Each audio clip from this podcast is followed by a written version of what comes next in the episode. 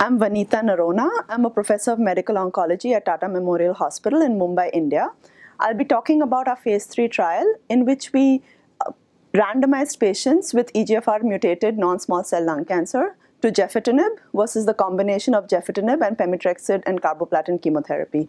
This was a phase 3 randomized trial. The usual standard of care in patients with EGFR mutated non small cell lung cancer today is an oral uh, tyrosine kinase inhibitor. Um, either, and the NCCN currently lists five EGFR um, oral TKIs with all with level 1 recommendations. So we have gefitinib, erlotinib, afatinib, dacomitinib, and osimertinib. And the uptake in various countries is, is different. Um, so we, and there have been multiple, um, so all of these agents uh, control disease extremely well, but resistance develops. And most, most patients develop resistance 8 to a maximum of 12 months. And following that, uh, we need to give them various other uh, therapies. So, in order to combat this resistance, we have tried various mechanisms, and one of these mechanisms is to combine chemotherapy with an oral TKI upfront. We, there have been phase two trials and, and several phase two randomized trials that have suggested efficacy of this combination of chemotherapy with an oral TKI. So, we designed this phase two randomized trial. We enrolled patients who were 18 years or older, patients who had stage 3B or stage 4 disease who, and patients had to be planned for palliative intent therapy and uh, they had to have EGFR um, activating mutations. So in exons 19, 21, or 18. Um, patients had to have adequate organ function and no evidence of interstitial lung disease. So patients had to, uh, we could enroll patients with an EG, ECOG performance status of 0 to 2. So patients were stratified based upon their performance status. So an ECOG 0 or 1 versus 2 and the type of their EGFR mutation. So EGFR mutation 19 versus EGFR uh, uh, mutation in the other exons. And then patients were randomized 1 is to 1 to oral, oral TKI alone. So that was gefitinib at 250 milligrams orally daily, or the combination of gefitinib and chemotherapy. Chemotherapy consisted of pemetrexed at 500 milligrams per meter squared and carboplatin at AUC of 5. Chemotherapy was delivered every three weeks for four cycles. In patients who did not have progressive disease, patients continued on maintenance pemetrexed 500 milligrams per meter squared every three weeks. Treatment continued until progressive disease or intolerable toxicity. In patients who were on the combination gefitinib and chemotherapy arm, clinical assessment was done every three weeks as a pre-chemotherapy assessment. In patients who were on the gefitinib arm, clinical assessment was done every two months we did radiologic assessment between every two to three uh, months.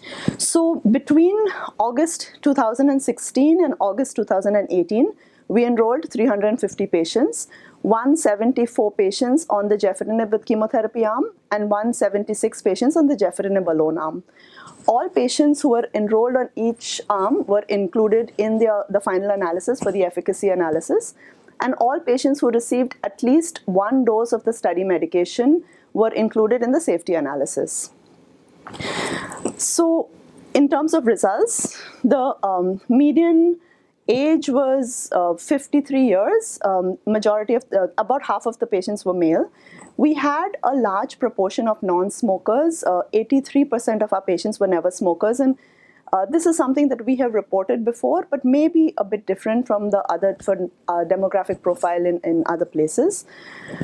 We had uh, the majority of patients had EGFR exon 19 mutation, but we did include uh, rare EGFR mutations, including exon 18, uh, patients who had uh, a resistant um, EGFR mutation if it was coexistent with an EGFR sensitizing mutation.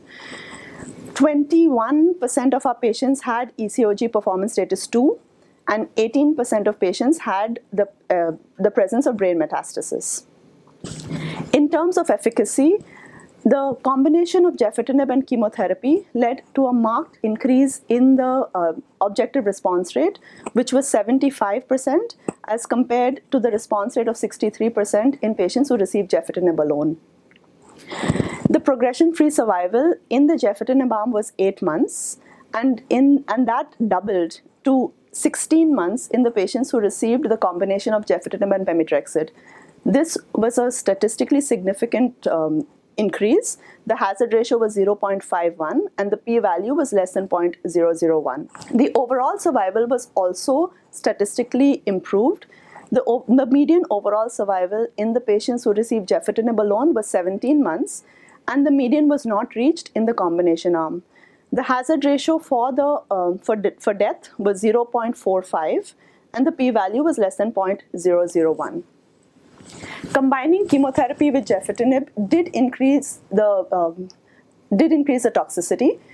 We in, excluding the um, the asymptomatic laboratory abnormalities, the electrolyte abnormalities, we uh, considered the clinically relevant um, toxicities and 51% of patients in the combination arm experienced grade 3 or higher clinically relevant toxicities as compared to 25% of patients in the gefitinib alone arm. So to conclude, the combination of gefitinib and chemotherapy led to a significant increase in the progression-free survival, which was our primary endpoint, a significant increase in the overall survival, but also increased the clinically significant uh, serious toxicities. I think gefitinib and chemotherapy is a good alternative and a, a good option for first-line therapy in EGFR mutant non-small cell lung cancers. This is one of the only regimens that has been shown to prolong overall survival. Most of the other landmark trials have not shown to prolong overall survival as uh, to the best of my knowledge and I think this could be considered as one of the new standards of care in EGFR mutant non-small cell lung cancer in the first line therapy.